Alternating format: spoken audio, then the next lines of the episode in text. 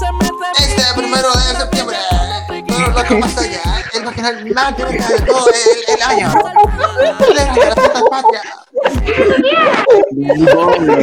Loco, loco, que eso se quede. Por favor, solo eso pido. Que eso se Sí, loco, quede. eso, está- no, eso va a quedar en el intro, loco. Eso va- a quedar en el intro, loco. A ver, a ver, Invitado especial. El show de la maruca. Loco, que el manicomio de la mañana, tremendo show, ¿oíste?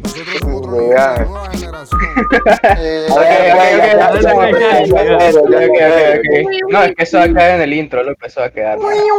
Pero, ok, este, ya, ya, ya, ya, ya, ya, quédate, güey, pucha. A ver, entonces, este, así, bienvenido una vez más a Volando Lengua, este, el episodio de hoy. Ah, no, es cierto, tengo que introducir los primeros, la huevo, loco. De hecho, hoy tenemos un, un nuevo integrante, un nuevo integrante muy especial para todos nosotros, este, nuestro compañero Stuart. ¿Qué onda, Stuart? ¿Cómo te encontrás el día de hoy? Bolo. Sí, me encuentro bolo, la verdad, pero que le vamos a hablar de derecho, man. De Bueno. ya le habíamos comentado a este individuo en un podcast anterior. Yo les comenté que, que él se iba a agregar, pero pues, estaba de tímido, no había querido participar, el desgraciado. Sí, lo que Sí, estaba la- cuadreando, la la- verdad. Ah, donde el del robado. Para participar. Tenían unos negocios ahí con los narcos, loco. Sobre cuñado. Ah, también quiero aprovechar para disculparnos por no haber subido un capítulo la semana pasada. Todos estuvimos de boludo sin querer grabar. Todos estuvimos cuadreando. No hay excusa, pues, pero esta semana sí ya le traemos un capítulo nuevo. Calidad Este, 100% premium Angus. amén, loco, amén. Este, bueno, eh, ¿cómo te encontra, cómo se encuentra el resto? De hecho, no voy a preguntar cómo está cada uno, loco. Háganlo en orden, más porque qué pasa estar preguntando, oye Julio, ¿cómo está? Oye Kike, ¿cómo está? O sea, Ahí- que comience Julio, que comience Julio. bonito este Julio, ¿eh? Todo tranquilo, loco, que ocupado. comience el más guapo. Hasta la verga de la universidad, loco, pero ahí vamos. Todo, vamos, todo. yo, Este- perro, me acabo de tirar una clase en que el profesor se tiró un soliloquio de tres horas. Hijo de puta, salí estúpido, ¿no? Y más de lo que soy, ya sí, loco. ¿Qué Imagínate más, era? imagínate más era? todavía. ¿Qué clase era, Kike? Eh, se llama, ni yo sé cómo se llama la clase. Gestión No, operativa no. de empresa. Damn. Se Este, escucha, Dale, Lauren, ¿cómo estás? Ah, la Fíjate que acabo de salir de una clase de, de termodinámica, loco, y las dos neuronas que me quedaban se acaban de pelear y una mató a la otra, loco, y no entiendo nada de esta clase, la verdad. Pero todo bien. Loco. Vos, mi querido negrito que anda en la pasión, ¿cómo te encontrás hoy? Ya el concheño, ¿cómo va? Lord Pues Concheño. bastante bien, loco. Un día más en la semana. Feliz martes sí. a todos los que nos escuchan. Santiago anda chingando. Bueno, hoy es martes. Bueno, hoy es martes. Y nada, un día más, loco. Mañana levantarse temprano para seguir. Pero Los niños bien. bien se levantan temprano. ¿te ¿Escucharon, mi gente? Sí, loco. Duérmase temprano, hombre. Avancemos ya el tema. Ya hablamos todo, ya hablamos, ya hablamos, o sea, ya, ya hablaron todo, ¿verdad? Borre, mucha ¿cómo mierda. Vamos, Sí, vamos, sí, vamos, loco. a- vamos al grano, loco, ya.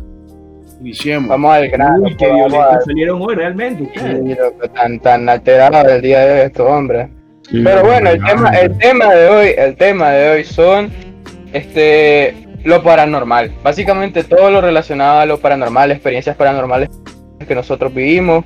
Y también, pues, al inicio vamos a hablar un poquito de las leyendas de Nicaragua y cómo eso han influido en la cultura del país en sí. O en sí le- leyendas que nosotros nos acordemos. Este, voy a empezar yo y voy a empezar con la única leyenda que, bueno, no es la única, pero creo que es de las que más me cagaron cuando era niño. y Es la del padre sin cabeza, loco. No sé, loco, e- es el, el concepto en sí de esa leyenda, más el, no sé, a mí me resultaba cagante, ¿verdad, chica? Ustedes no se saben la historia de esa miércoles. Oye, antes de que procedas, Rocha, yo solo, concepto. yo- yo solo quiero hacer una consulta de que para esto de las leyendas puedo traer a mi señor padre todopoderoso como referencia. Sí, que sea, un, que sea un invitado especial, pero que se pueda Sí, lo con familia, sí. mejor. El primer Invitado especial. A ver, pero que se pueda escuchar, acercarlo al micrófono, acercarlo al micrófono, que se pueda escuchar él. Y Tranquilo. que hable bien, que hable con su voz fuerte y clara. histórico en Volando Lento. Ahorita nuestro primer invitado. Ah, Oye, güey. que tu papá le huele su amenaza de Stuart también, loco. que aquí Stuart Dámele, loco. está planeando sacarle la llanta a la camioneta del padre su, de, de, de Lauren, ¿no? Pero bueno, no nos desviemos del tema, que son leyendas. Pero bueno, A lo ver. que se prepara el papá de, la, eh, de, de Lauren para contaros del, de, pues, del cadejo, que es la, la leyenda, ¿verdad? Ajá, Ah, para- Ah, pues sí, loco. No me acuerdo muy bien, maje, pero yo me acuerdo que cuando un folletito con todas las leyendas, creo que era para como cuarto o tercer grado. Y, y Para No me el acuerdo. grado fue, yo me acuerdo de eso.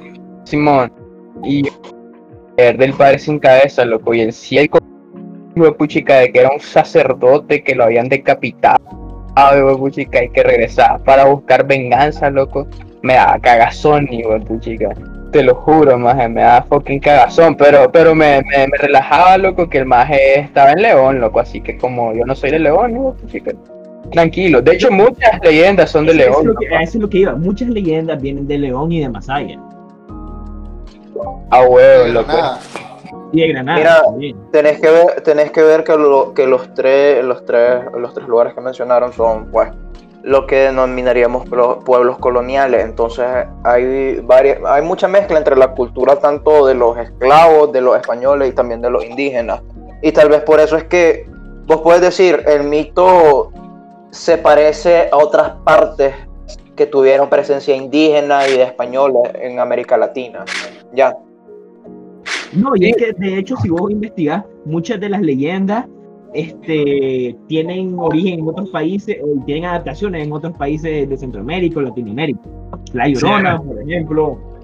¿Ah? Específicamente, loco, el sacerdote sin cabeza tiene versiones en México, Guatemala, Nicaragua, Costa Rica, Panamá, Cuba, Colombia, Venezuela, Ecuador, Perú, Chile, Uruguay y Argentina, por lo cual lo vuelve un- una leyenda o un mito bastante eh, reconocido y presente, de- presente dentro del folclore latinoamericano. Oye, loco, acabas de buscar en hay una película de Disney, si no mal me equivoco. eh, la de. Es pero gringa, ese es diferente. No, esa, esa es la, esa es la de Jinete sin cabeza, no es la Esa es la misma. de- esa es la, es mona, la mona también es una leyenda, loco. La mocuana, la llorona Loco, la mocuana, ¿cuál es la diferencia entre la mocuana y la mona, loco? Voy a buscarlo en la, la llorona. Eh, Mira, la que la, mocuana, la cegua. y la, y la mona. y la mona. Mira, No, yo mira, la- la mona cegua- es una mujer. Ajá. La cegua es una maje que tipo se le aparecía supuestamente al hombre bolo y se le aparecía como una maje súper, súper, súper bella, súper hermosa. Y luego cuando los majes pues, decían, decían, ah, loco, aquí estoy coronado, yo, dicen, ya, ya, ya, ya, y se la llevaban, loco, se la llevaban ah, con ellos, loco, ya llegaba un punto en el que cuando ya estaban en privacidad, la maje se le cambiaba el rostro, o sea, se volvía en un espanto, en una cosa horrenda, y, y creo que después, este, o violaba al maje, o le quitaba toda su ropa y lo dejaba tirado en algún lugar. Oye, Y ¿y será se que bien que- por vos te das cuenta que era fea la madre? Loco, y eso inclusive podría no ser simplemente leyenda, una, una analogía de vida, no sé, pues. Que al inicio todo es bonito y después todo hecho verga, pues, si lo querés tomar desde otro punto de vista. No necesariamente algo, algo mítico. Simón, De hecho, de hecho bastantes leyendas son como para asustar a, la- a los bolos, a la gente. para que no anden en las cantinas y me puchica. La carretanagua, lo mismo, el cadejo también. esas leyendas son como para asustar ¿Sabes? bolos. Pero es que Eh, ¿de- saben, de- no pregunto dónde se habrán originado esas leyendas, loco. ¿Será por el aburrimiento? No, No sé, hombre. real, ¿sabes? Oye, la Esas leyendas- esas leyendas tienen una connotación de. Esas leyendas tienen una connotación de cristianismo versus eh, creencias indígenas locales, porque si se dan cuenta, por ejemplo, con el- la leyenda o el mito de, de la mona, la, la mujer que se transforma usa como magia indígena para hacerlo. Y se dice que la forma de repelerla son con, eh, cuestiones propias de la creencia católica, hacer este, una cruz con dos machetes o comenzar a orar, etcétera. Entonces, es como que, de cierto modo, tiene una es bien arraigado bastante a la, a la cultura dentro de la conquista, de crear ese conflicto o esa comparación entre lo indígena, que es lo malo, y lo cristiano, que viene siendo lo bueno, lo que deberían buscar todas las personas. Loco, qué interesante.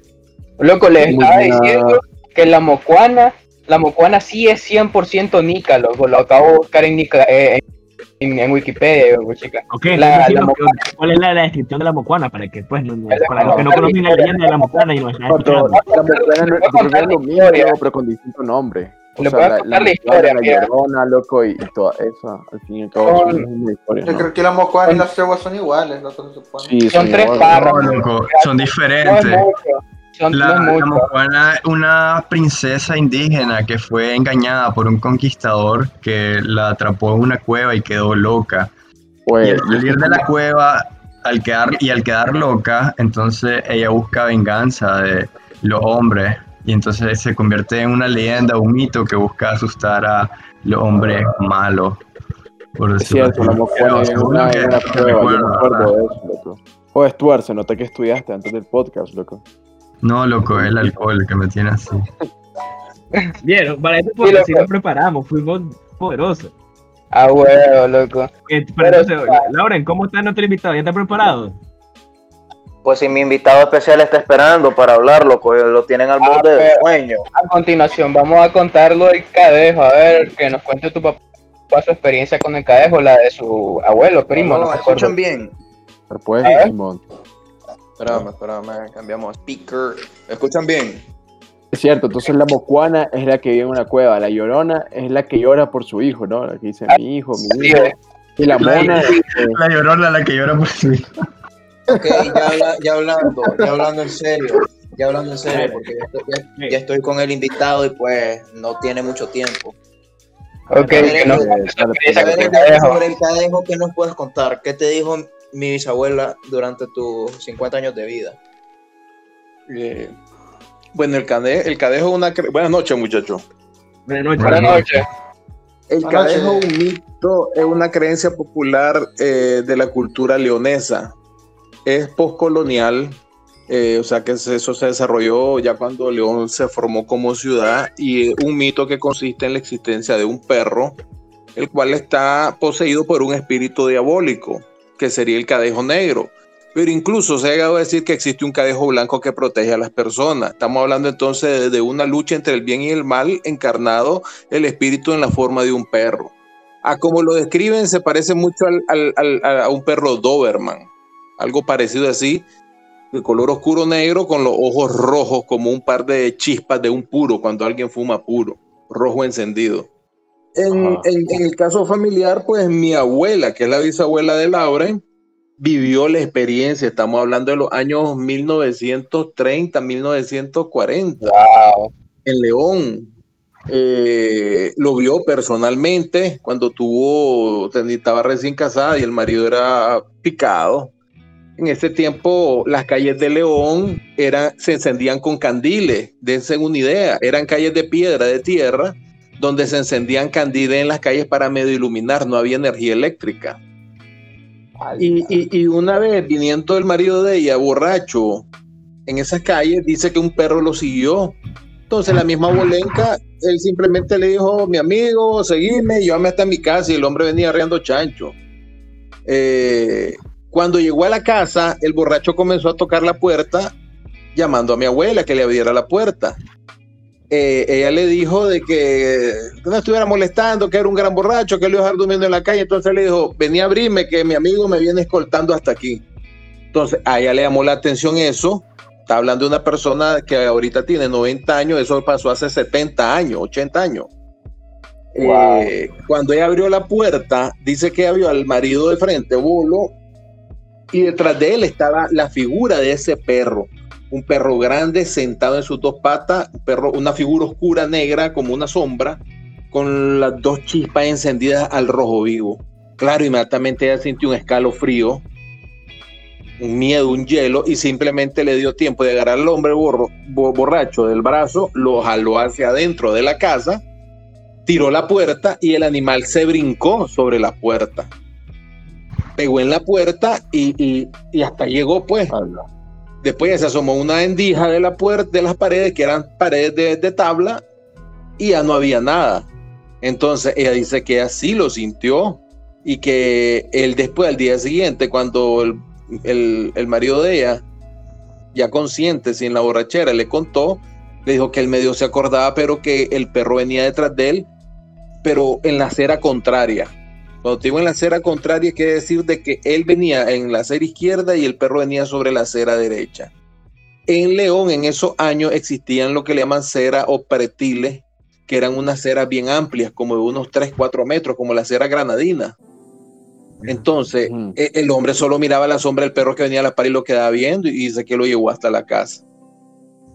Mito, leyenda, mi abuela me lo contó como que era, como que lo está viviendo y una anciana de esa edad no, no creo que, que me mienta, porque más Sí. que ella es de Subtiaba, de León, que unas, eh, un, es un barrio indígena donde esos mitos muchos se daban. La, eh, el Cadejo, la Carretanagua, el famoso Arrechavala que salía en todo León. ¿Y qué se supone que era chavala? Arrechavala es un hombre que hizo un pacto con el diablo. El hombre era un hombre que, se enriqueció, murió y para pagar su riqueza en vida le vendió el alma al diablo y el diablo lo enviaba a que le consiguiera almas, que se lo llevara. Arrechavala es un hombre elegantísimo, bien vestido, bien trajeado arriba de un caballo como de hípica, pero la característica del caballo es que estaba con todos los habitamentos de la hípica con, con cosas valiosas, pues, o sea, las pecheras de plata, el freno de plata, los estribos, todo era de plata y brillaba increíblemente. Un gran caballo negro enorme, caballo de raza, imagínate, pero aún montado en la noche, en la- de las 12 de la noche para adelante, que se oía el, galope de él en todas las calles donde iba pasando a Rechaval y la gente se metía a su casa y se encerraba. Por, como un toque de queda y a esa hora. Entonces, ¿a quiénes, ¿a quiénes le salía? Por ejemplo, a los enamorados que tal vez venían en esos momentos, imagínate de, de visitar a una novia, eh, pero eran calles oscuras, eran calles desoladas. Yo tuve esa experiencia como la edad de Laura en que tuve una novia en León, me fui a dormir donde un tío mío y, y me fui a una fiesta al centro de León y como a la una o dos de la mañana que ya me regresé a la casa del tío, no había taxi ni nada y me venía a pie. Mi mamá escucha esto, hermano, y te va mal. No, porque eso fue hace como veintipico de años, 25 años. Más como 30 años. Tenían menos de tenía como Gabriel, 16, 18 años. Imagínate.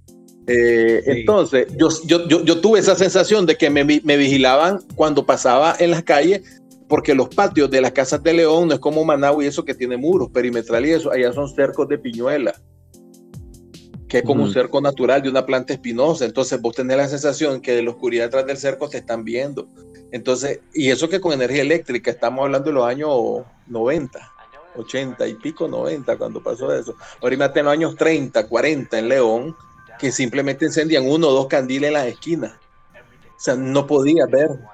Mito o leyenda, Sí, parece una forma de controlar a la gente también. Acuérdense que la cultura muchas veces utiliza este tipo de figuras mitológicas o creencias para infundir el miedo y el control sobre la gente. Sí, de eso estamos Es una, hablando. es una forma cultural como todas las religiones, eh, todas las religiones, y estos mitos y leyendas es, es- es- es lo contrario a, a la religión, a la creencia religiosa, porque es paganismo. Pero igual, igual es una forma de controlar a la gente, y, pero hay gente que lo vivió y, y se relata, y por algo están los escritos, y si ustedes lo googlean, esas figuras existen, y hay literatura sobre eso. Que no se ha comprobado otra cosa, pero hay mucho testimonio de, de testigos. Interesante. Esa, esa historia que nos contó es muy interesante. A mí, a mí me tenía bien intrigado con lo que estaba contando, la verdad. Sí, Verdad. Muchas gracias por esa historia. Gracias, muy buena. Conocen mis abuelos, que imagínense, eran ya señores de ciento y pico de años, que también hablan de la carreta Nahua, que es una figura mítica de, de- de León, de la cultura leonesa popular. O yo pensé que la carreta náhuara era nada. Pues parece que después, yo tengo entendido que la mayoría de mitos de susto y espanto han surgido. eh, acuérdense que las principales ciudades en esos años era Granada y León. Eran conservadores contra liberales desde el Liberales. punto de vista político, pero todo el mundo pensaba así. Y siempre los leoneses inventaban algo para sobresalir más que los granadinos, y los granadinos hacían igual.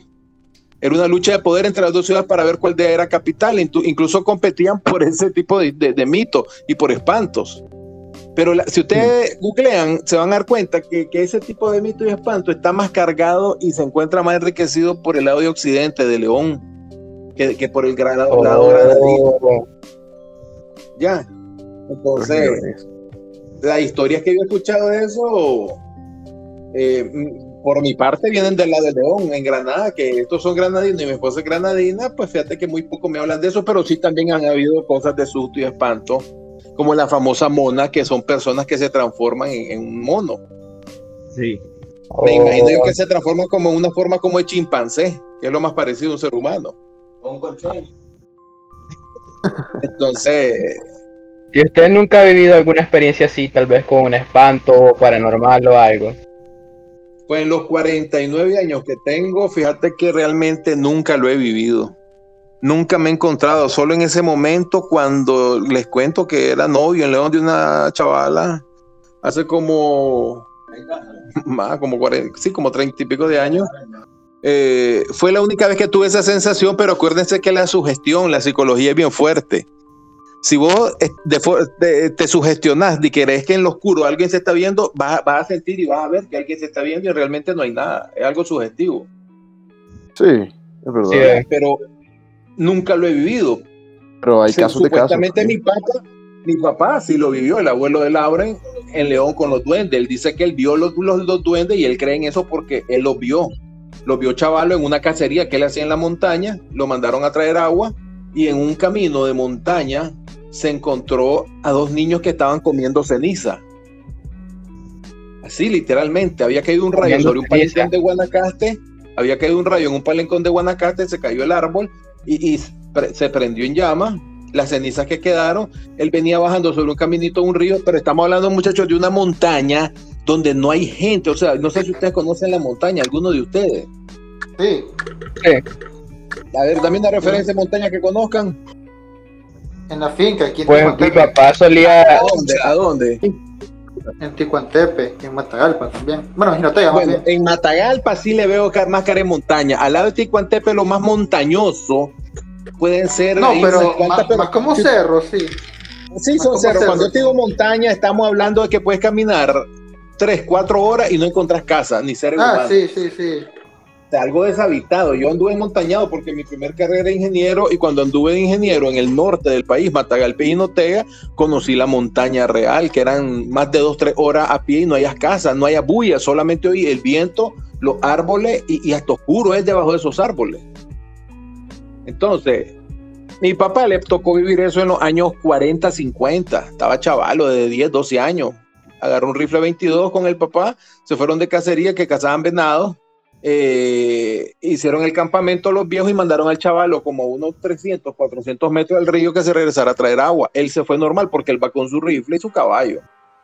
Cuando él va bajando, dice, a la orilla del árbol quemado, que era un, un gran claro en la montaña por el rayo que había caído, él vio a los dos niños que estaban comiendo ceniza y le llamó la atención, dos niños desnudos. Imagínense un chavalo de barrio desnudo, tripudo, lleno de lombrices comúnmente, desnudito, en, en cuclillas, comiendo algo del suelo. Entonces, esa era una figura común en, en- en las ciudades como León.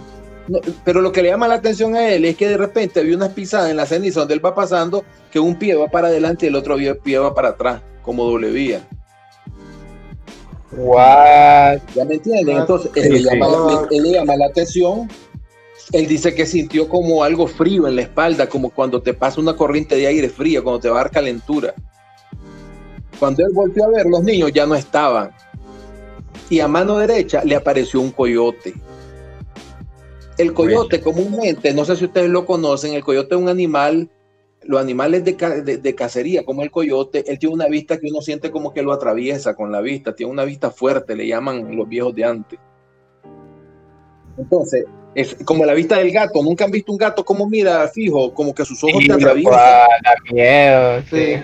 En- Entonces, imagínate, en una montaña donde él vio dos niños ya no los mira, solamente humear y la ceniza y la huella, de repente voltea a la derecha y vio un coyote y dice que el coyote sí le dio miedo porque al ver ese animal solo, que eso antes lo quedaba viendo y movía la cola, eh, Como sintió que escalofrío.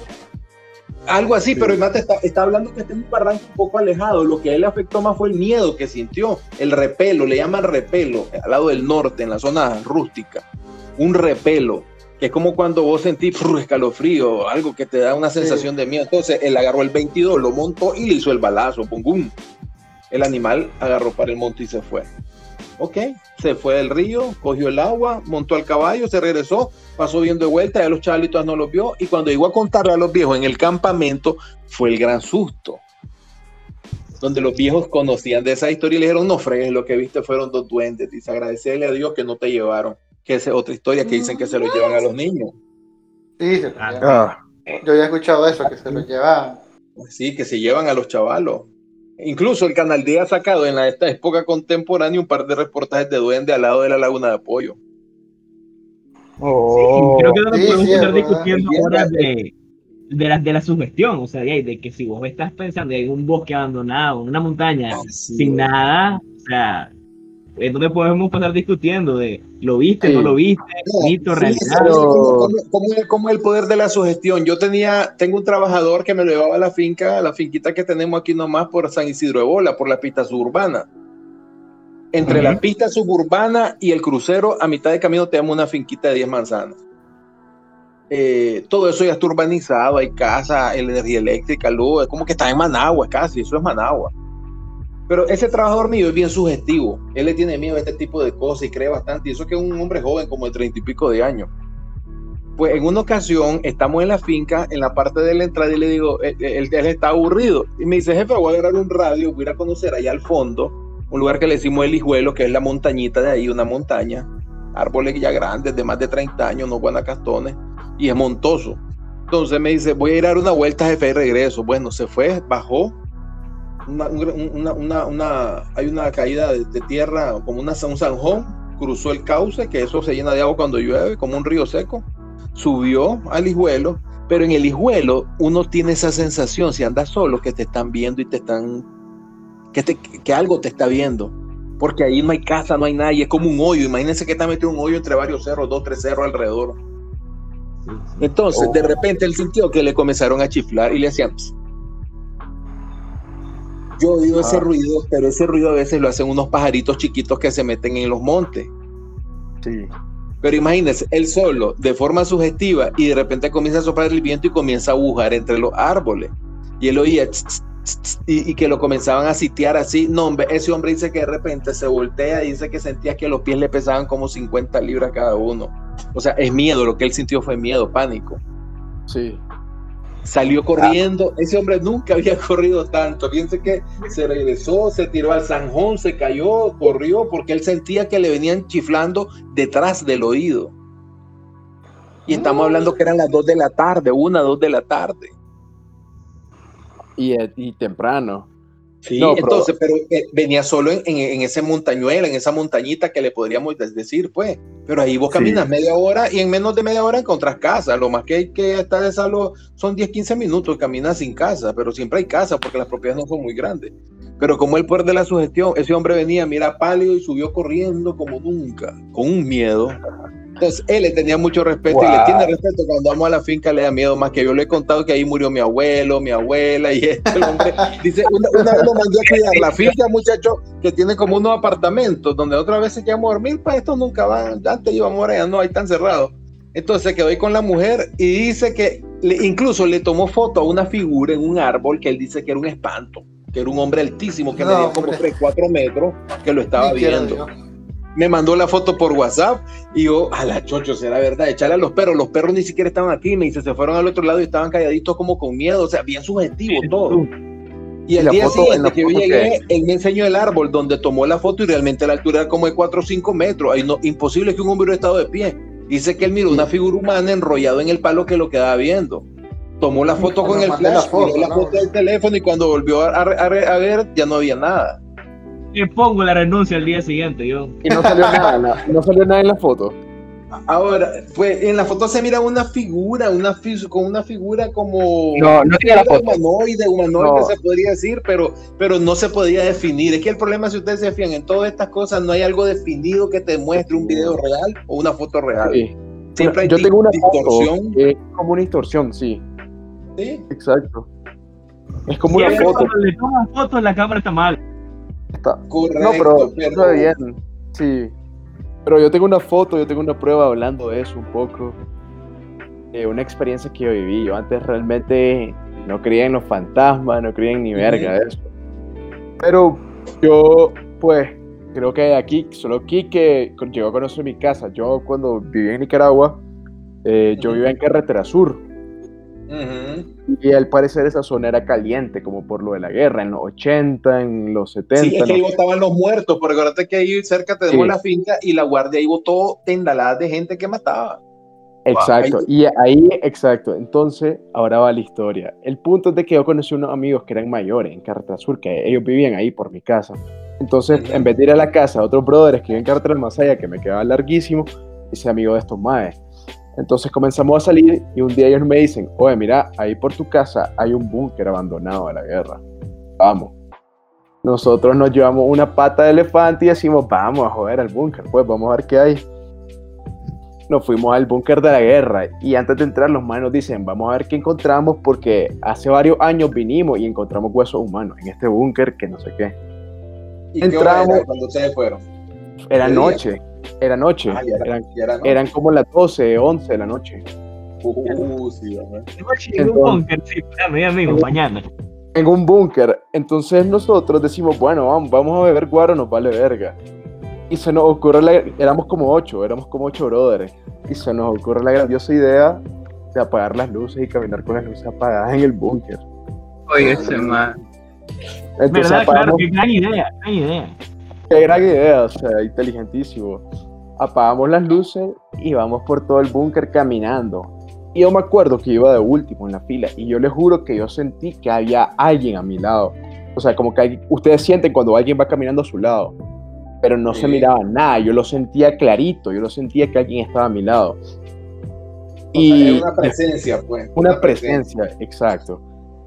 Y me acuerdo que cuando di- dicen, bueno, pues ya, mucho la jodera, prendamos las luces, prendemos las luces, y yo me doy cuenta que mi amigo está al menos como a que a dos, tres metros de mí, y mi- el amigo más cercano, y no había nadie a mi lado. Yo sentía que había alguien a mi lado. Yo como, a la gran puta, que es esta verga. Y me chivié.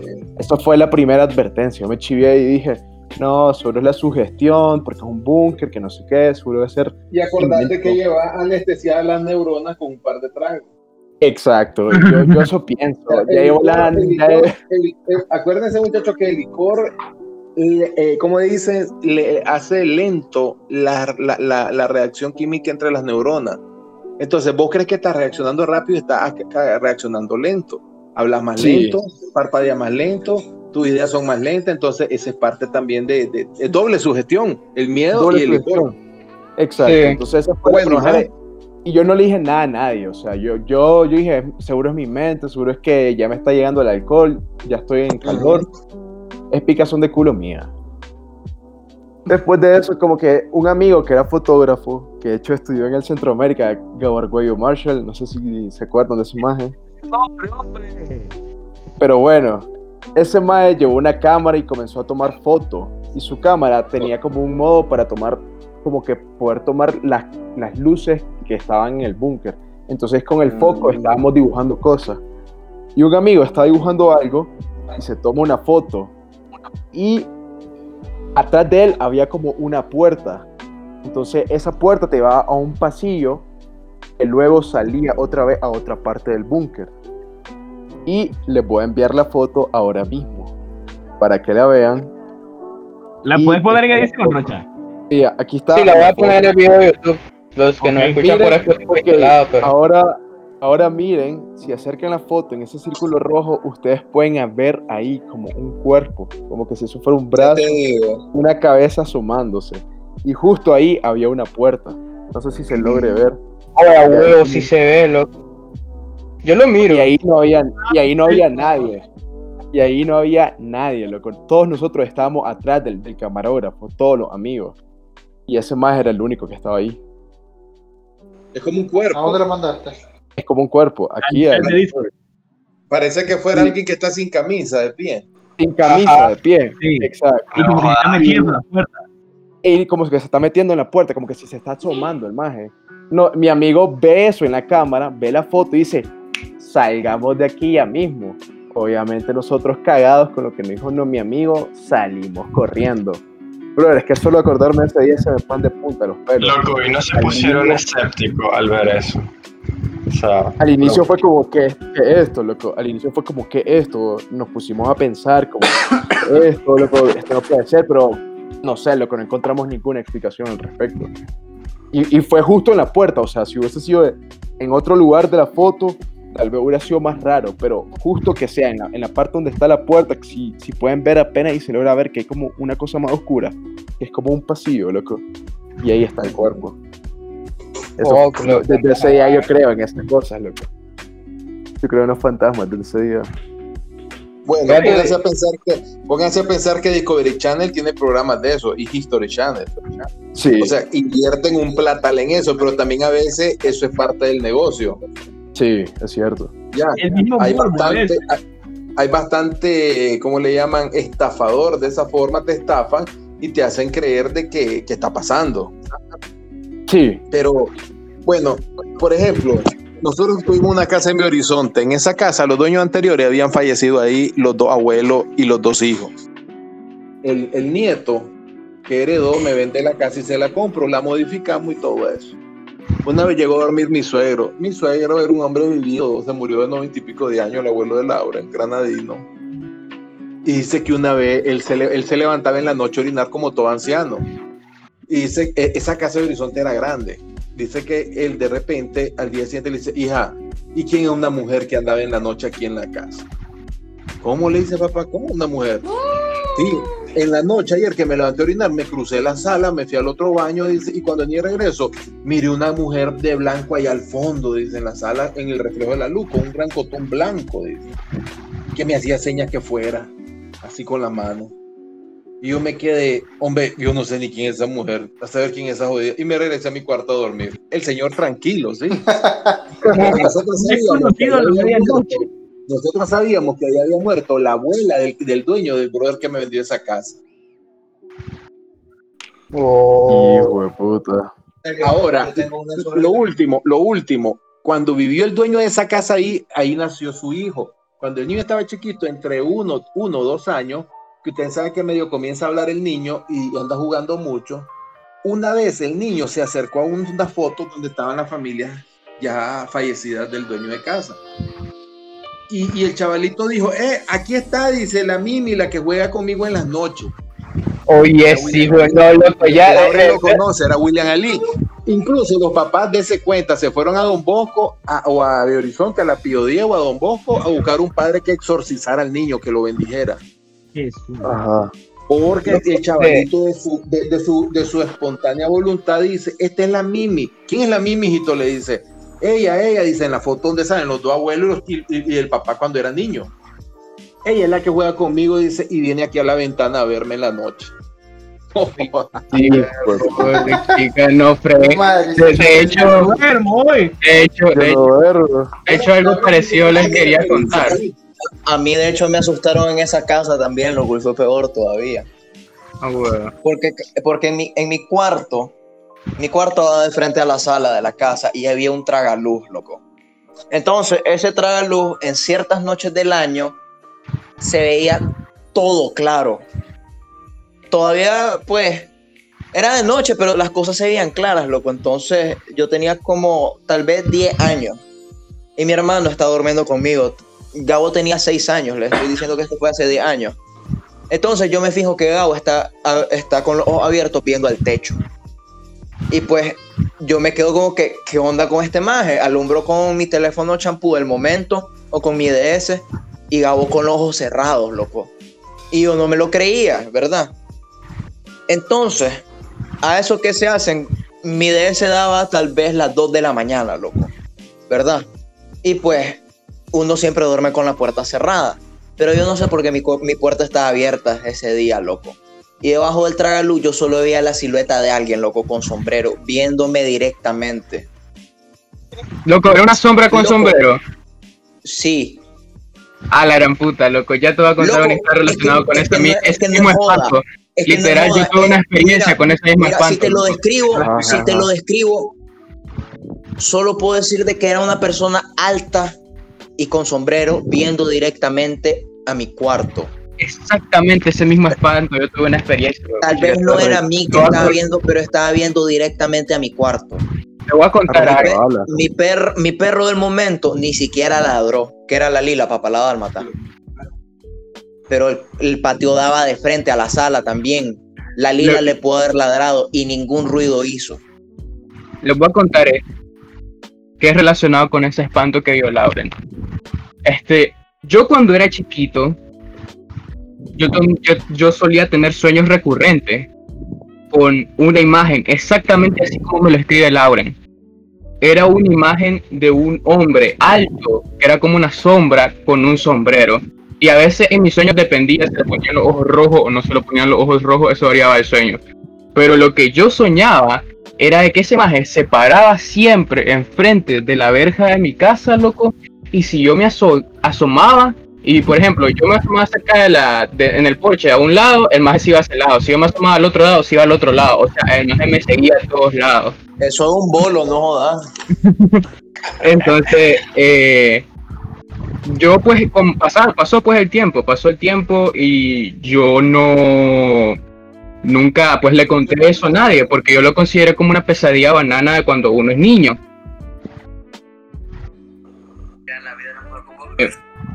Un día de estos mi... A mí, a él pues nos llevó donde un padre exorcista que este padre exorcista no solo ah, puede hacer, eh, hacer exorcismo, sino que hace intergenérica. Entonces le explico qué es una oración intergenérica.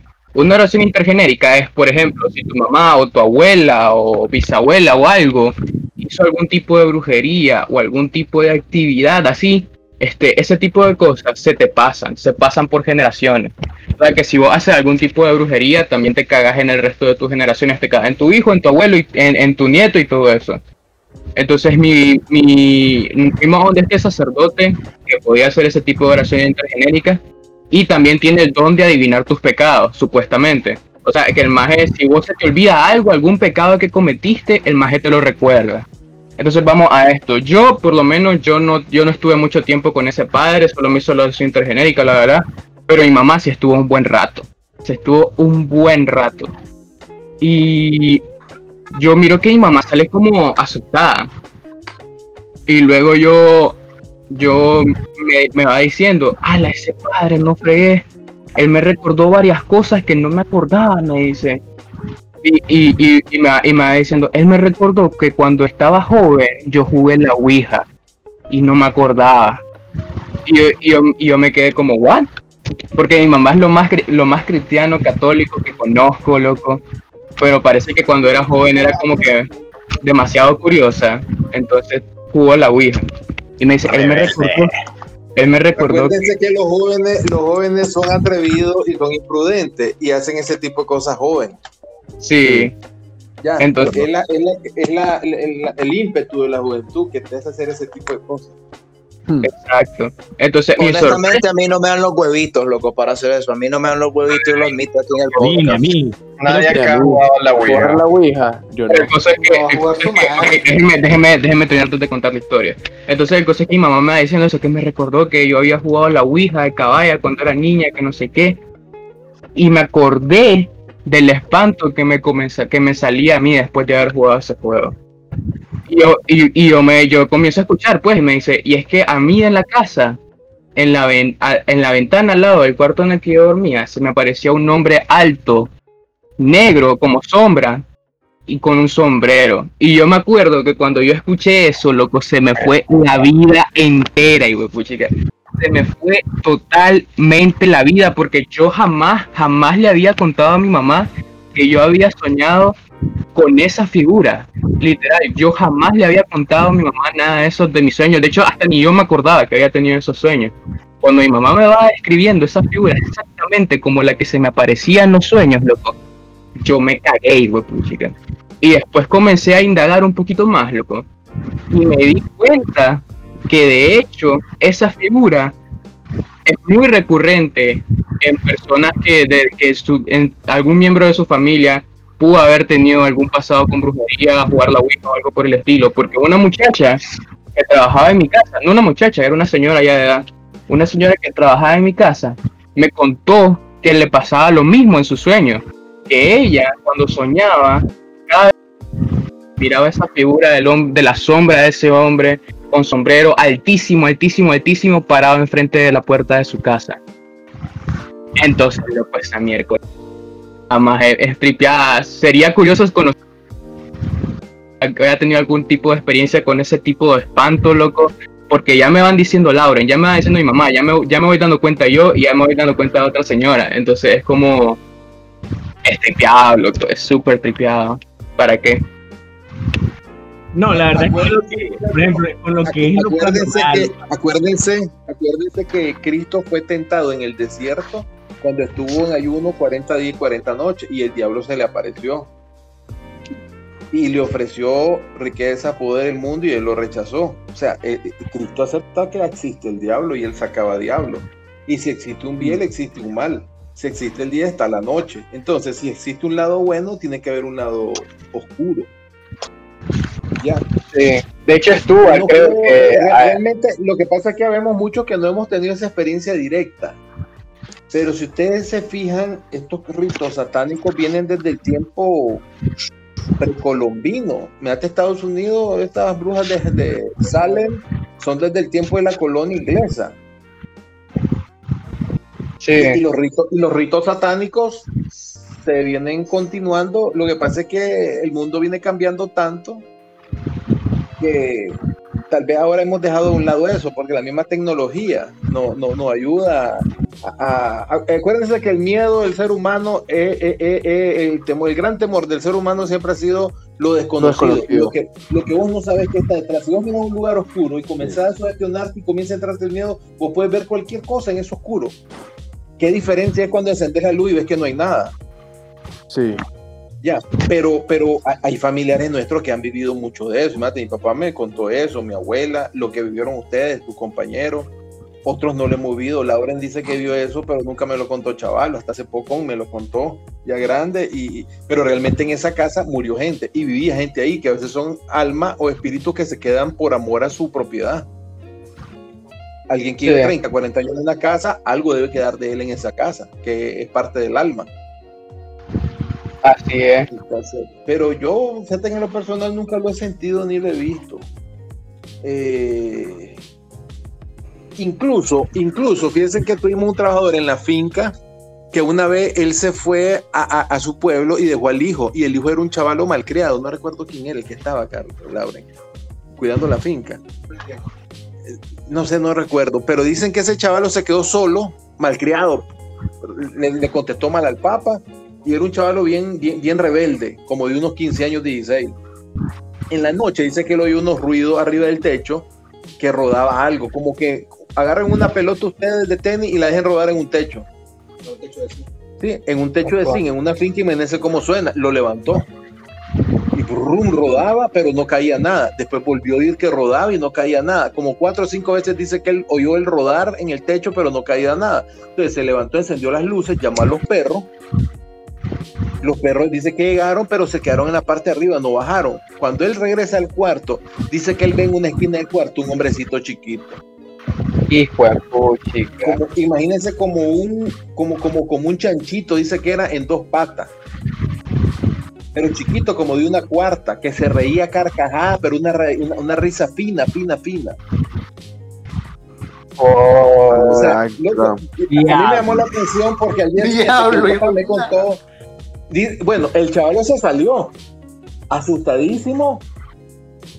Eh, se fue a dormir a una terraza que tenemos arriba con todas las luces encendidas en una máquina. No entró de vuelta al cuarto, ya no bajó a la casa. Eran unos señores que eran de carretera Vieja León, los que nos cuidaban. Entonces dice que cuando el señor regresa a la casa los dos días, el chaval lo mira loco, dicen que se le arrodilló, le pidió permiso, perdón al papá y le Yo, entre 16 y yo, hombre. Y ya le dije, dice el papá, mire que, que cuando ande de mal creado así, porque parece que le quiso poner la mano, le quiso pegar al papá. Entonces, y el papá le dijo, mira, te vas a salar. Dice que lo asustaron esa noche, bro, era ahí solito en la finca. Que parece que era algo así. Oh, chica, Y chavo después yo le pregunté y me dijo que era verdad, de que él nunca más en la vida le iba a volver a hablar fuerte a su papá ni a ser malcriado. Y yo me quedé, wow, será en estos Wow. años que esas cosas. Y, en, la finca de nosotros anduvo una mona. Y todo el barrio ahí cerca de la finca, las casas que están cerca, dicen que la mona llegaba a joder a todo ese barrio, donde la Tere, la casa de los buñuelos. Hay una señora que nos hace unos buñuelos y nos llega a vender cuando llegamos los domingos. Y dicen que la mona llegaba y ahí se encajaba en esa casa y comenzaba a brincar arriba de los techos. Y ella andaba brincando. Y una mona, una mona, dicen. Y yo me quedé. Y está hablando que eso no tiene más de 10 años, lo que le estoy contando a ustedes ahorita. Hace poco, entonces. 5 años. Y que ahí llegaban. Ah, se escuchan. Y la mona, pues, por ejemplo, que, que dicen, eh, ah, sí, que aquí anda la mona. Creo que es lo que más se escucha, pues, en los últimos años. Sí. No, lo que en sí es que si esa figura es como que toda tétrica, lo que imagínate un ser humano que se convierta en animal, loco, no, es tétrico, solo pensarlo. yo- Claro. Pero Stuart, yo creo que Stuart tiene una historia como. eh, Ah, sí, hablando de que se te aparece el diablo. A ver, tú, Ah, a ver, un poco de contexto antes de iniciar la historia. Y es que la casa en la cual sucedió, sucedieron los hechos es una, era antes un predio baldío, un basurero, donde la gente venía a dejar las cosas. Entonces mi papá compró eso y acá construyó la casa. Entonces, eh, lo que sucedió fue que una noche estaba durmiendo en un cuarto que tenía una ventana eh, que daba en dirección al porche eh, que estaba enfrente de la casa. Entonces tenía una litera y estaba pegado a la ventana. Y de la nada comienzo a sentir una respiración que, está, que proviene afuera, de afuera. Y de la nada comienzo a ver una puta sombra.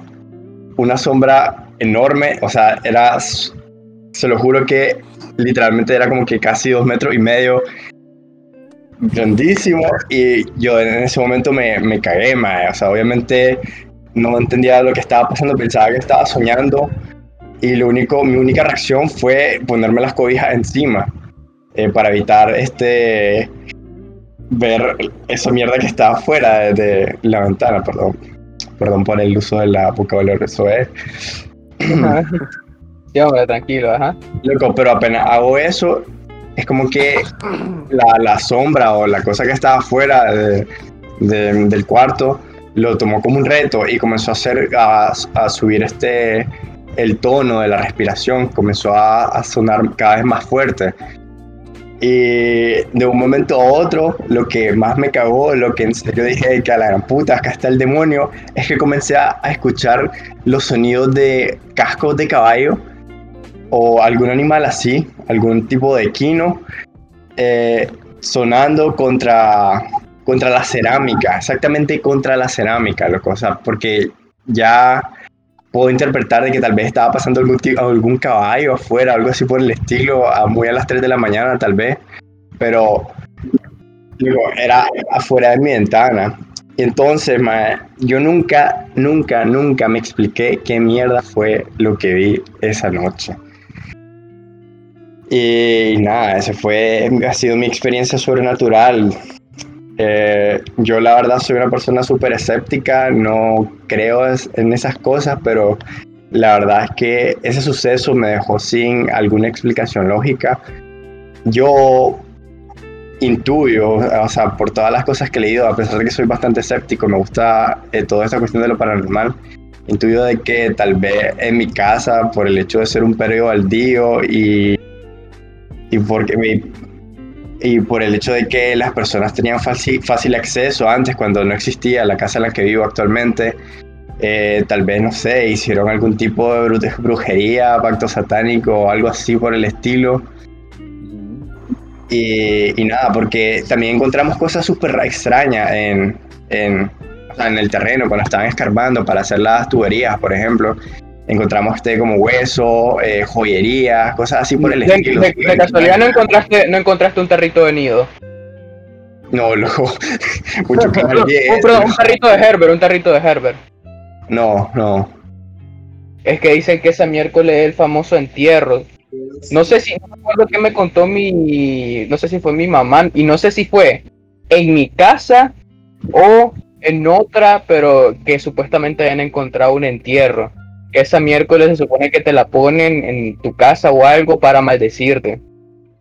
Entonces se supone que esto supuestamente, supuestamente, me contó un brother de Masaya que para, para, para hacer el entierro es como tener un frasquito de Herbert. Dentro de ese frasquito de Herbert metes un algodón y dentro de ese algodón metes un feto, pero metes un feto loco que no, no esté muy formado. Así, o sea, súper, que no esté todavía grande. Lo metes ahí y no, y no me acuerdo qué cosa más que hacer y lo enterras en la propiedad que querés maldecir. Ese maje, ese maje, como les digo, es de Masaya, ese maje se sabe turcaso de miércoles así, de, de cosas de brujería y ese, y tétrico esa miércoles, loco. Y de hecho, yo creo que tal vez fue en mi casa, porque yo siempre, en mi antigua casa, yo siempre sentí que asustaban bastante, loco. Porque, pues mi mamá también. Y trajeron a un padre. Y pues mi mamá me cuenta que, este, cuando el padre iba pasando por el baño en mi, de mi antigua casa, cuando iba pasando enfrente de uno de los baños, el espejo se rompió. Y no explican cómo se rompió. Simplemente, o sea, se, se, se- se rompió. O sea, cuando iba pasando el padre echando la bendición, ese espejo se rompió. Y cosas, otras cosas como por ejemplo de que mi mamá, pues mamá lo mismo, cuando yo estaba bebé, ella no era muy creyente, digamos, no era muy apegada a la religión y a mí no me había bautizado y tampoco me planeaba bautizar. Y, y mi mamá me cuenta que yo siendo un bebé, este, varias mañanas pasaba de que yo amanecía sin mis calcetines y mis calcetines aparecían doblados al lado mío, al lado de la cuna. Y literal, loco, estamos hablando de que en mi antigua casa solo vivíamos, aparte de yo, tres personas. Y mi mamá obviamente le preguntó a, a, to- a mi hermano, a mi abuela y todo eso. Y ninguno, ninguno dijo que había hecho eso. Entonces, como te digo, yo... Y los calcetines doblados a mi lado. Y, o- otra vez que un, la ventana de... Porque mi cuna estaba cerca de una ventana. La ventana se zafó de repente. Porque estas miércoles estaban súper bien aseguradas. Pues porque no a poner una cuna a un bebé en un lugar donde e inseguro, pues. Y otra cosa también fue, y creo que es la más loca, es que yo siendo un bebé, siendo un bebé que todavía no tenía mucha capacidad motora, este, mi mamá me contó que una vez yo estaba en la cuna, normal, y ella me dejó en la cuna y se fue a, a, la cocina, no sé qué onda. Y, y luego solo escucha que yo empiezo a pegar una lloradera, una lloradera espantosa. Y, y luego solo cuando regresa mi mamá ve que estoy en el piso. Y como les digo, no hay forma en la que yo de bebé, siendo un bebé sin capacidad motora, hubiera podido escalar esa cuna. No hay ni una sola forma, sobre todo que está asegurado, esa es la cosa que le ponen a las cunas para que los bebés no se escapen y no se muevan y todo eso. Y como les digo, estaba súper, súper chiquito. O sea, ni me podía sentar para ese entonces. Y dice mi mamá que aparecía en el suelo. El coso es de que yo estando en el suelo, si, realmente me hubiera caído, hubiera tenido algún tipo de daño, seña de golpe o algo. Pero dice mi mamá que estaba 100% bien, o sea, no tenía absolutamente nada. Parece que lo que yo estaba llorando era del susto. Entonces sí, loco, eh, es, su, su, su cosas así súper tripiadas, lo que pasó, el sueño que yo les dije.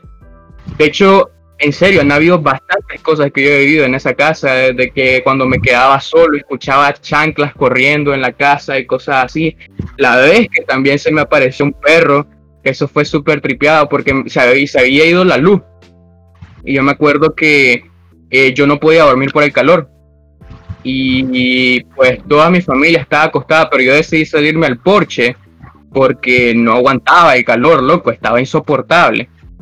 Y yo en el porche, loco, yo miro un perro, loco, pero no miro, loco, no miro un perro normal, hijo de puchica, te lo juro que no miro un perro normal. Yo miro un perro enorme, loco, pero enorme como el tamaño de un ser humano, loco, sentado, negro, negro, negro, negro, negro, negro, y así como, como lo describe el papá de Lauren con los ojos rojos.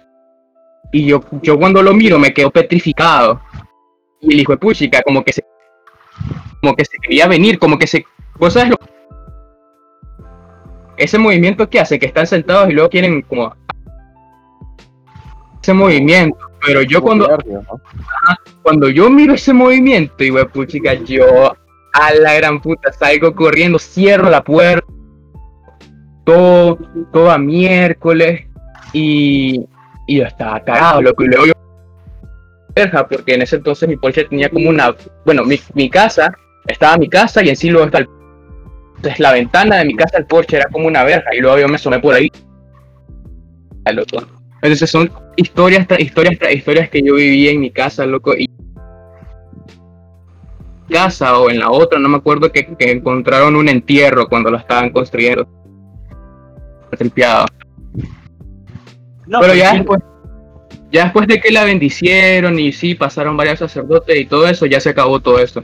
Ya todo normal. Pero como les digo, en esa época, como desde el- los 90 hasta como el 2010, 2011, esa miércoles era horrible, loco. ¿Para qué? Espantoso. ¿Y vos, Santi, vos tenés alguna historia?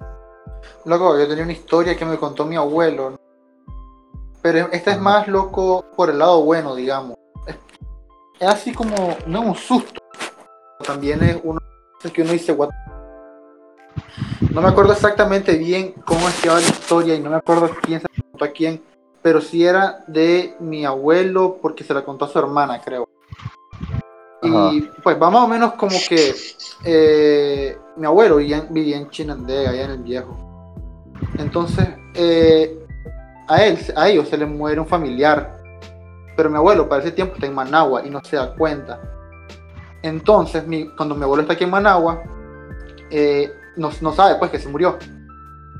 Y, y al Mae eh, le llega al familiar, sí, vestido de blanco y tal, y lo llega a saludarlo a la casa de donde, vive, donde vivimos ahorita, o donde vivía antes, antes yo, y decía, ve hombre, ¿cómo estás Carlito?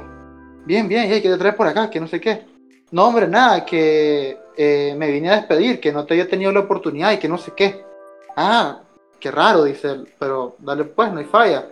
Ahí cuando querrás venir, te quedas aquí, lo que sea. Cuando terminan de hablar, mi abuelo llama a su hermana. Oye, mira, fíjate que vino fulano y me dijo que se venía a despedir. No sé, ¿qué, qué le pasó? No sabes nada.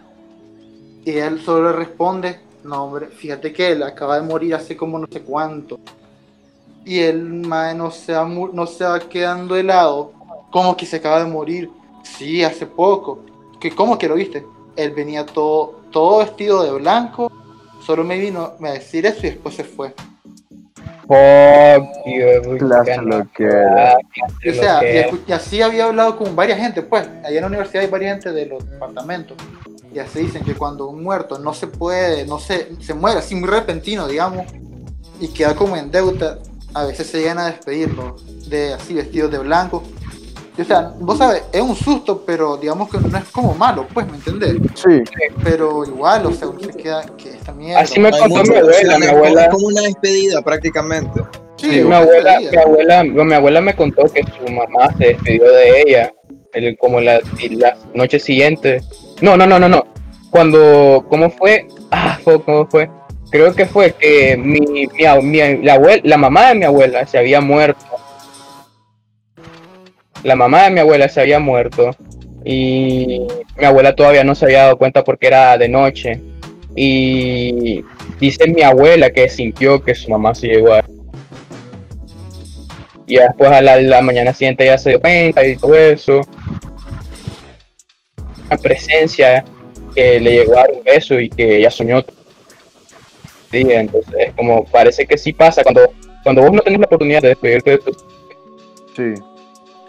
Loco, y Ya. escuchame, ahora me estoy acordando de otra historia. Una vez conocí a una señora que según ella, ella tenía el don, los dones esos de visión y Los tal, dones. ¿sabes? Sí. Y Ajá. pues yo no soy de creer mucho en eso, pero porque me da miedo, pues, vos sabes, ¿me entiendes? Yo soy cagado. No, Pero si después de este podcast voy a terminar en eh, llorando y voy a putar una esquina.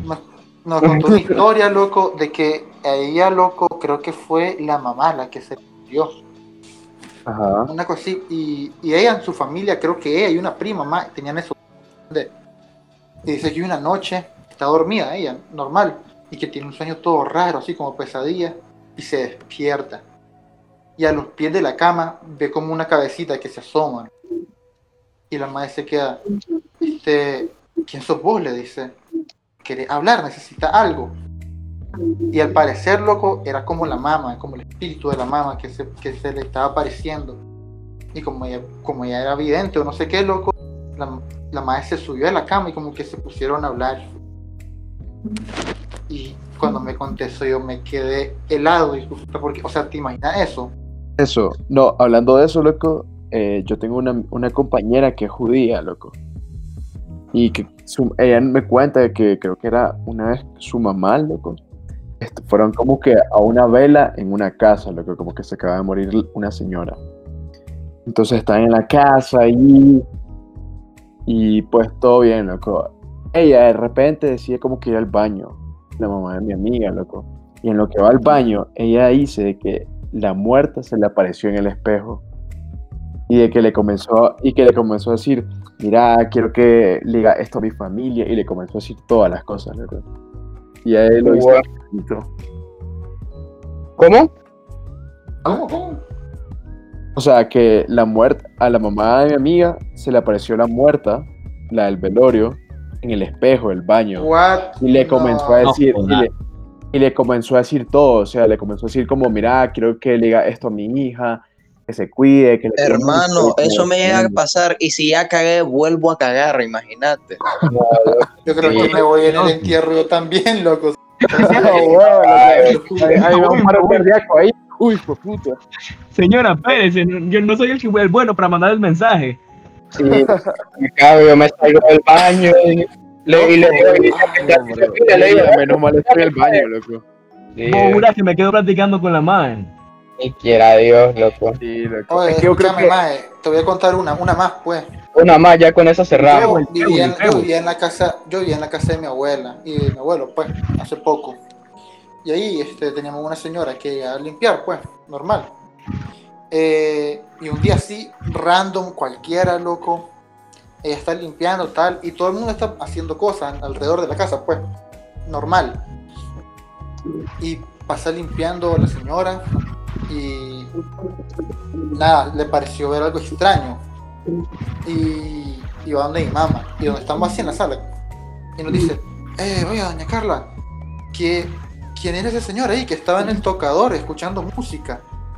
Y así queda, ¿cuál señora en el tocador? Sí, se estaba arreglando como el pelo y la cara en el tocador y escuchando música en el radio. Lo que hizo, nos ponemos a llorar, hijo. Todito. Oye, Eso, eso era lo que hacía mi abuela todos los días de su vida antes de morir.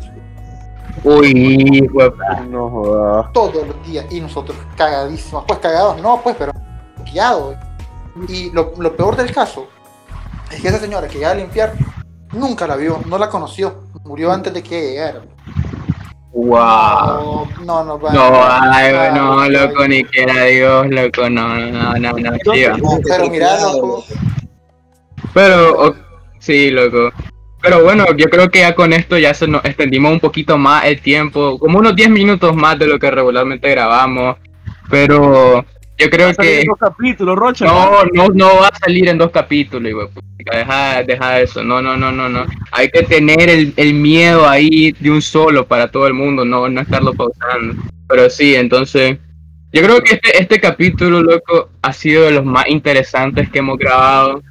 Creo que se desarrolló muy bien. A mí me gustó mucho, bastante, sobre todo el, el aporte del papá de Lauren, Que que las gracias papá de. Cornelio, también. Sí, gracias. porque él, él se llevó todo el capítulo, la verdad. Muchísimas gracias al papá de Lauren por haber sido partícipe en, el- en nuestro podcast el día de hoy. Muy interesante su historia, muy interesante la forma en cómo expresó la historia del país y cómo todo se ha venido involucrando culturalmente. Y pues eso, a mí me pareció muy bien. ¿Alguna opinión de ustedes que les gustaría Sí. decir por último en el podcast? A mí me gustó bastante lo que el podcast, aunque sí nos extendimos, pero siento que es bastante interesante. Y el aporte del papá Lauren fue buenísimo, loco. Hay que agradecerle a nuestro primer invitado, la verdad. Ah, bueno, para que buenísimo. Gracias a ustedes, muchachos, por la invitación. Sigan adelante, muy bueno, interesante. Es bueno retomar todos esos aspectos culturales. Es la idiosincrasia nicaragüense. Sí, Así es. verdad. No, y pues eh, también fue bueno a, a escuchar de este mito, historias paranormales y ver cómo todo. Al, al final, mito, crees, no crees, Sugestión, lo que sea. sugestión, alcohol. lo- Toda historia tiene un punto. Bueno, como pueden ver, que le apareció des- despidiéndose o, algo malo que le hace reflexionar. O sea, toda esta historia se pueden ver desde diferentes puntos de vista. Creer, no creer. Creo que eso se lo damos a ustedes más que todo. Así es. O sea, queda al criterio del consumidor, del, espectador en la miércoles. Ya estoy yo con microeconomía, yo no. Pero, este sí, Stuart, algo más que te gustaría que nos has hablado ahorita, Stuart. Pues la verdad es que Ese yo bolo soy- ya se durmió. Más o menos. Eh, la verdad es que yo como persona escéptica, al escuchar todos los testimonios que ustedes han dado, me, me abre más la posibilidad de que tal vez exista algo así, ¿verdad? A pesar de que yo tengo una experiencia la cual conté, la- eh, que considero que no puedo explicar desde un marco lógico, creo que tal vez sí hay cosas que no podemos entender, que tal vez existen y no nos da- damos cuenta. Y es bonito, la verdad. O sea, a mí me parece bastante bonito toda la cuestión paranormal. Sí, es bastante interesante. Sí. Eh, negrito, negrito, negrito, ¿qué onda? ¿Qué querés decir? Algo No, ahí. que la verdad es que estas historias, loco, son Cagante. güey, ¿no? cagantes, pero son una historia, ¿me entendés? O sea, a veces no hay que darle mucha vuelta tampoco. Sí. Sí, loco. ¿Para qué? Pueden ser por cuestión, como te... Te recomiendo una película que se llama El Rito con Anthony Hopkins. El rito me suena. ¿Por qué me suena? Hay una- hay una- muy, mi caballo. público. Hay Pero los temas de películas son para otro episodio. Es otro No, episodio, es que sí, hay no, una no. historia que hay una parte de la película que van a ver un caso. Dejen hablar a Santi, dejen hablar a Santi. Van a ver, ajá. hay una parte de, de la película donde los artistas van a ver un caso que es súper parecido al que vos contaste, que se le aparece como un caballo al mae. Wow. Uy, la interesante, recomiendo. man. Se la recomiendo Voy a, alimentar, voy a alimentar más mis traumas y miedos, loco. Loco, Bueno, mae, creo que-. Lauren es el último que no hablaba, así que ¿qué onda, Lauren? Danos tu retroalimentación. Hermano, me estoy durmiendo, pero voy a hacer esto breve. Fíjate que no es lo mismo escuchar mitos, leyendas, historias de miedo hasta que te pasa en la vida real. Ah. Fíjate que no es, no es lo mismo. No es lo Fíjate que tal vez de Chatel me podía ver cualquier programa pendejo y me lo aguantaba, loco. Pero cuando me pasó eso del maje con el sombrero en el tragalú, hermano. Fíjate que Sí, por esa mierda es que, ah, es que hay días que me levanto a las 3 de la mañana, loco, solo por la ansiedad de que alguien tal vez me está viendo todavía. Eso pasa, loco, las 3 de la mañana es como que la hora maldita, pero ya, ya nos extendimos mucho. Este, sí, yo creo que. Pues sí, ya en conclusión, loco, me encantó, me encantó, enamorado de este capítulo. Y pues, bueno, espero que a ustedes también les haya gustado repitiendo el mismo spam, loco. No nos han dado like en Facebook más, estamos en Facebook, vayan a darnos like. También estamos en Twitter. También estamos en Twitter, YouTube, este y pues en cualquier plataforma de podcast, la verdad, Apple Podcast, Spotify y todo, así que vayan a tirarnos un follow, coméntenos ahí qué temas les gustaría o Si quieren ver las Sí, sí, la de la historia de- chingada, dormir. Eso- no, la foto va a estar en el, en el video de YouTube, Bueno, así si que quieren ver las fotos, pueden ver el video de YouTube. No, no se suscriben. La a nuestra historia. Y Ah, ustedes sacan sus propias conclusiones de la foto, si es real. Si Bueno, no es pues, real, buenas noches, buenas noches. Diosito me lo bendiga. Les Entonces- ha hablado volando lengua y le Volando. deseamos buenas Bueno, noches. bueno, Bueno, este, Les deseamos dulces sueños. y que duerman bien, volando lengua. les deseamos-. Encoméndense. Ya computador. Bueno, entonces, ya, ya, pues ya ya, acabemos, ya, ya, ya, pues ya terminemos este. Bye, hasta la próxima. Y se Bye. fue. Bye, adiós, adiós, adiós.